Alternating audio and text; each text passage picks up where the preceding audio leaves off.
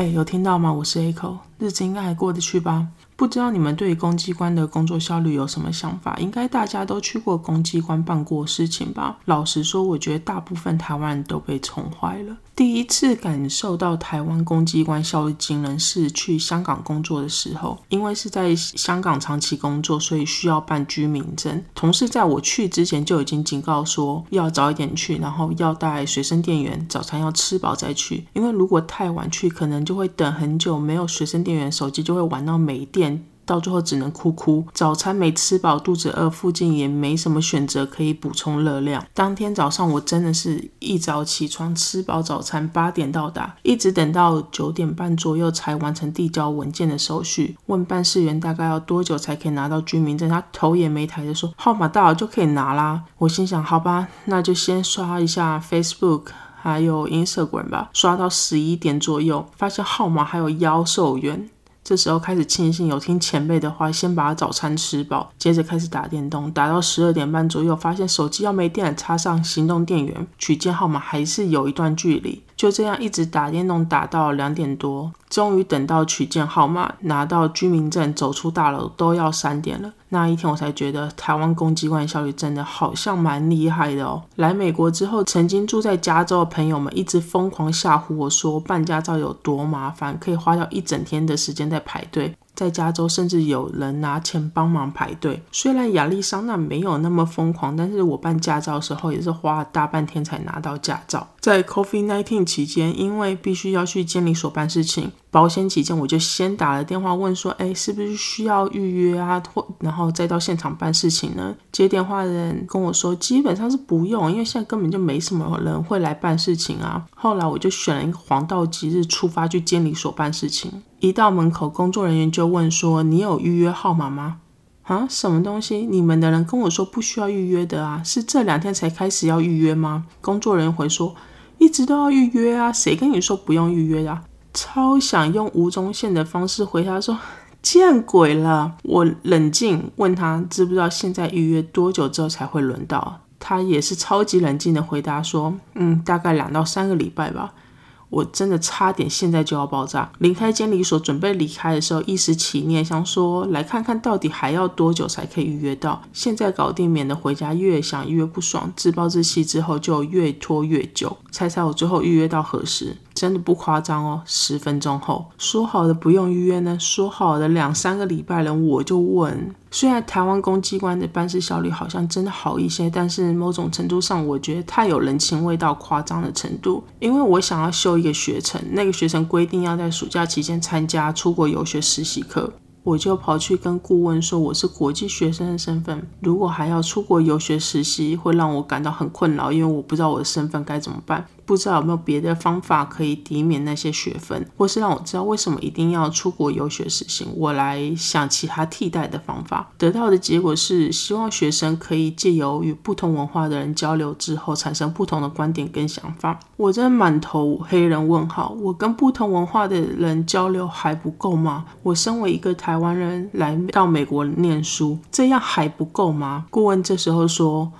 如果我可以证明之前在台湾上课是用中文上课，那就可以；要不然我就必须要参加第二语言的考试，证明我会英语之外的第二种语言。姑且不论为什么这件事情从文化变成语言，但我查了一下语言检定考试的费用，居然是要一百多块美金。我当下真的吓到吃手手。为了证明我会母语，要花三到四千台币。假设这个考试它是简体字，那我考不过，我真的会崩溃耶。于是我硬着头皮写了一封文情并茂的 email 给台湾的学校。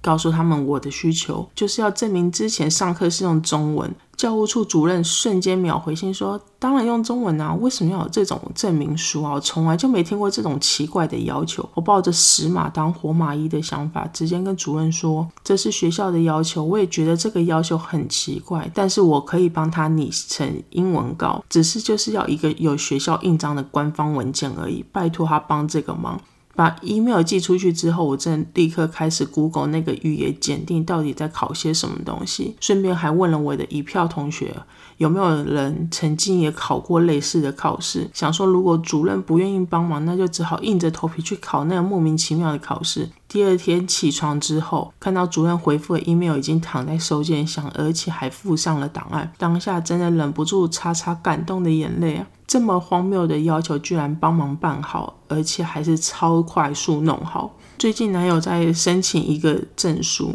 他主管在二月的时候就跟他一起整理相关文件。由于证书核发单位是每个月只有在月初的时候才会核发证书，所以他们的目标是在二月底前将文件送出，这样三月就可以拿到证书。但是当证书核发单位确认文件内容的时候，已经是三月第一周了。最终，男友在三月第二个礼拜把所有文件轻送到核发机关，第三个礼拜他们打电话还有寄发 email 确认已经收到文件了。第四个礼拜他们又打电话跟寄发 email 通知说。哎，少了一份文件哦，要求补件。男友火速补件之后，直到上个礼拜，核发机关说申请表格你用了不同抬头的表格哦，所以要重新填写一份申请表格。但是重点是。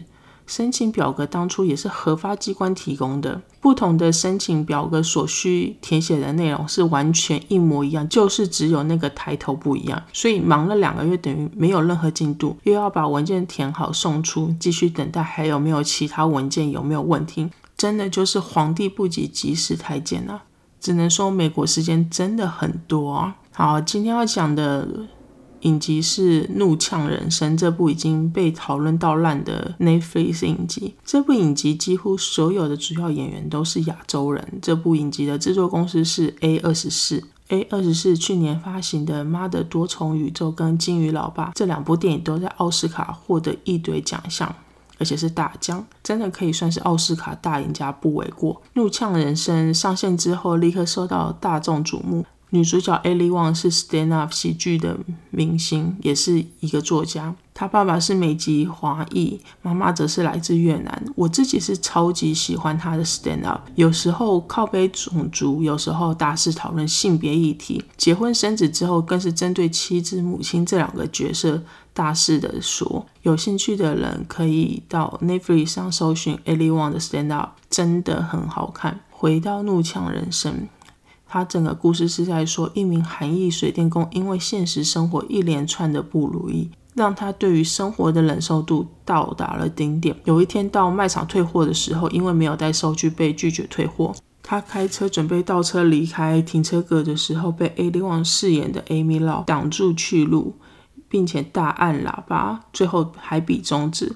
两个人互不相让的结果，就导致一连串的漏收还有报复。两个人生活条件的差距也加大，两个人互看彼此不顺眼的程度。在彼此冲突和缓又再度冲突的过程中，他们自己的生活有受到相当大的影响。尽管两个人生活条件大不相同，但是相同的是原生家庭带给他们的影响，仍然不断影响他们现在当下的行事风格。我觉得这部片里面所有的角色都把。亚洲人特有的压抑表现得非常完整，因为压抑所以不说全，因为不说全，人与人之间就没有沟通，最终就是隐忍或是给予自己觉得是对对方好的选择。除此之外，当然还有对于现实生活的不满足、阶级间的比较、内心焦虑。孤寂，尽管这些事情不是只有亚洲人会面对，但是当男主角呐喊说：“所以洋人的心理治疗对亚洲人就是无效啊！”我还是忍不住笑出来。两名主角利用暴怒宣泄对于自己及生活的不满意，两个人暴怒的过程中